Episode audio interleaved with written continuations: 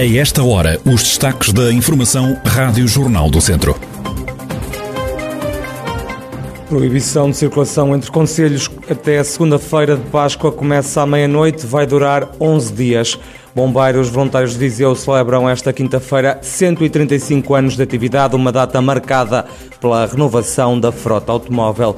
Projeto que nasceu em Viseu para ensinar língua gestual a todas as crianças que frequentam os jardins de infância, foi registado como marca pelo Instituto Nacional de Propriedade Industrial. A atualidade da região em desenvolvimento já a seguir.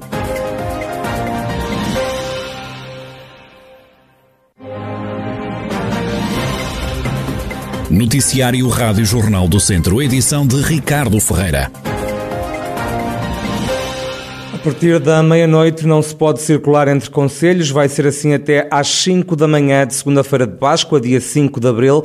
A medida consta de uma retificação publicada em Diário da República pelo Governo. Esta nova proibição, que vai durar 11 dias, pretende travar a movimentação de pessoas durante a Páscoa, mas também em toda a semana anterior ao período festivo pascal, para evitar o agravamento da pandemia, tal como aconteceu no Natal. Os casos de Covid-19 continuam a aumentar em Carregal do Sal. Há vários dias que o Conselho registra mais infectados. Das últimas horas vem a notícia de mais cinco doentes no município. Também Armamar conta com mais um contagiado. No total, e desde março do ano passado, já foram contabilizados na região 28.295 infectados, pelo menos 26.232 recuperados. Há também a lamentar 632 vítimas mortais. Podem faltar enfermeiros na região para garantir a segunda fase da vacinação contra a Covid-19, que arranca já no próximo mês de abril. O diretor do ACES, o Agrupamento de Centro de Saúde Dom Lafões, António Cabrita Grade, diz que vão haver outras alternativas, como é o caso das vacinas que vão ser administradas nas farmácias. Temos tido o número de profissionais necessários para responder às solicitações das inoculações dos diferentes grupos etários que nos tem sido determinado. Se houver necessidade de uma forma massiva proceder-se à inoculação de, de outros grupos populacionais, porventura é público de que haverá outras alternativas, nomeadamente estender, portanto, as inoculações, nomeadamente às farmácias, através de criações de brigadas móveis. Portanto, é tudo um conjunto que, a nível central, está a ser estudado, mas que não são da nossa competência. A nossa competência é, face às solicitações, podemos responder.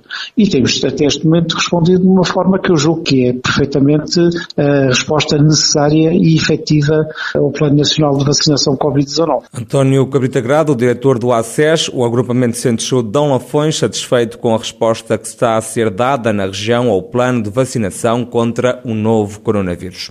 Os bombeiros voluntários de Viseu celebram esta quinta-feira 135 anos de atividade. O comandante da corporação, Rui Leitão, dá conta das cerimónias que vão acontecer no dia de hoje, tendo em conta a pandemia causada pela Covid-19. Os 135 anos dos Bombeiros de Viseu vão ser assinalados, eh, dado também a, a situação pandémica que vivemos não será possível fazer a tradicional comemoração conforme tem sido o hábito ao longo destes anos nesta instituição.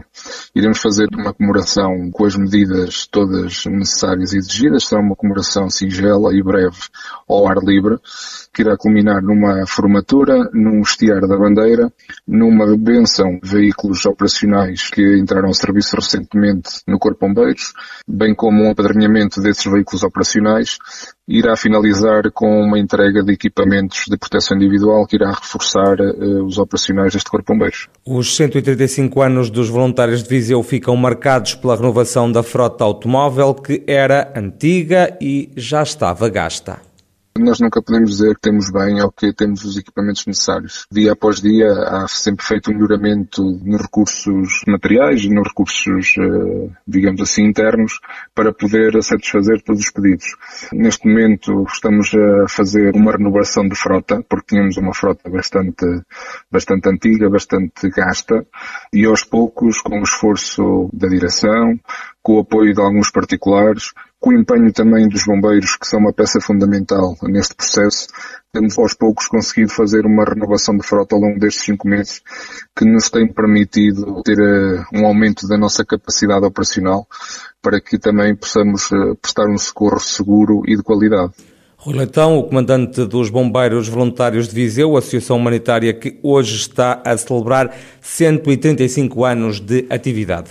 Projeto que nasceu em Viseu para ensinar língua gestual a todas as crianças que frequentam os jardins de infância foi agora registado como marca pelo Instituto Nacional de Propriedade Industrial, o LGP Kids. Já chegou a 300 crianças do Conselho Viziense. É o que adianta António Jorge, presidente da Surdisol, que está a desenvolver este projeto. Este projeto é, é a menina dos olhos, digamos assim, da surdição e, portanto, é o ensino de língua gestual portuguesa a crianças ouvintes, surdas e ouvintes, mas maioritariamente, portanto, o foco é as crianças ouvintes em idade pré-escolar, embora o, o projeto neste momento já esteja a ser alargado também ao início do primeiro ciclo de escolaridade. Neste momento nós temos à volta de 300 crianças a aprender língua gestual portuguesa. Este projeto está a ser desenvolvido no início, foi apenas, portanto, através da Surdisol em articulação com o agrupamento de escolas Viseu Norte, eh, sediado na, na, na Escola Azaredo Perdigão, em Abravezes, mas neste momento, em parceria com, com o município de Viseu, está a ser alargado já a outros agrupamentos de escolas. O alargamento está a ser feito a todo o Conselho de Viseu, mas a pandemia veio travar o projeto que agora se encontra parado. A ideia é regressar no início do próximo ano letivo. Em setembro regressaremos em força e estamos a pensar duplicar o número de crianças, portanto abranger de uma forma definitiva eh, todos os agrupamentos de escolas. Isto vai depender sempre da parte da educação, da parte do município, mas estamos em crer que sim, que é, que é para avançar. A nossa ambição, portanto, é que todos os jardins de infância, eh, em primeira instância, eh, sejam abrangidos pelo LGP Kids.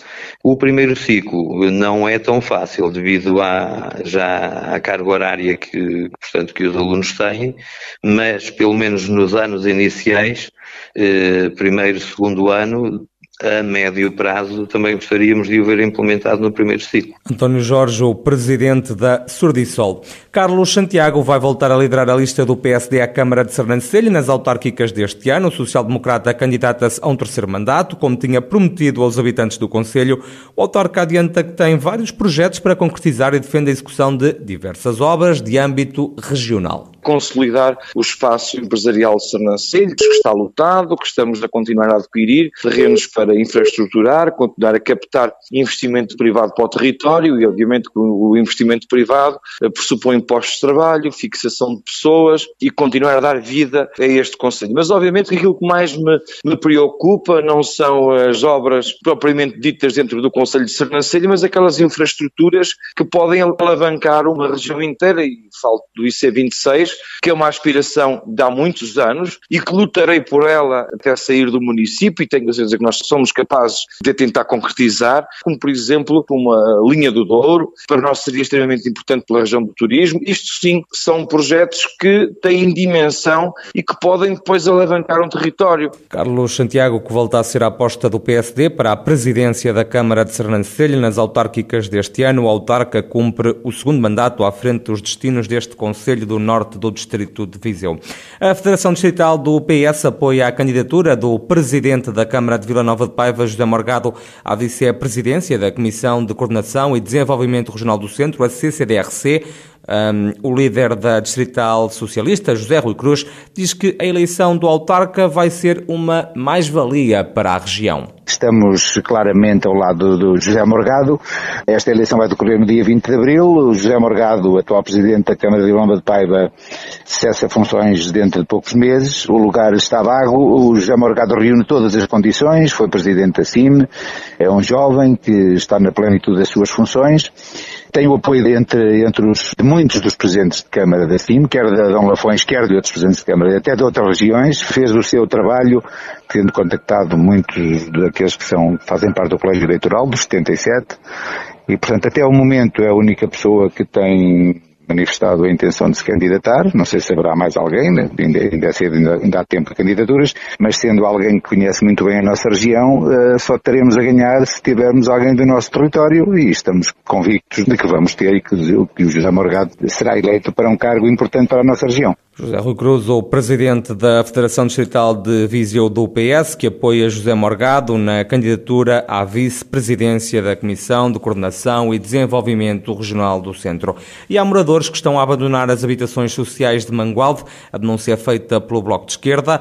O bloquista David Santos diz que as casas começam a não ter condições das rendas não são tão acessíveis relativamente à oferta no mercado imobiliário privado, as condições de habitação não são as melhores, têm muitas lacunas, mesmo ao nível de acabamento, têm maus acabamentos, soluções de energia são praticamente inexistentes, têm conhecimento de casas, de apartamentos, têm, por exemplo, um cilindro mas o cilindro não, tem, não, não, está ligado a, a painéis solar, o que faz com que as famílias acabem por pagar um custo muito elevado na fatura da eletricidade. Foi também de um, de um caso de um, de um, casal jovem que ia caindo ou caindo em cima da sua criança um armário que estava mal metido, embatido, e nunca o IRU conseguiu dar prosseguimento a essas queixas que moradores insistentemente foram fazendo ao longo desse tempo. David Santos, do Bloco de Esquerda de Mangualde, contactada pela Rádio Jornal do Centro, a Câmara Municipal rejeita responsabilidades neste caso, remete explicações para o IERU. Diz o município que as habitações sociais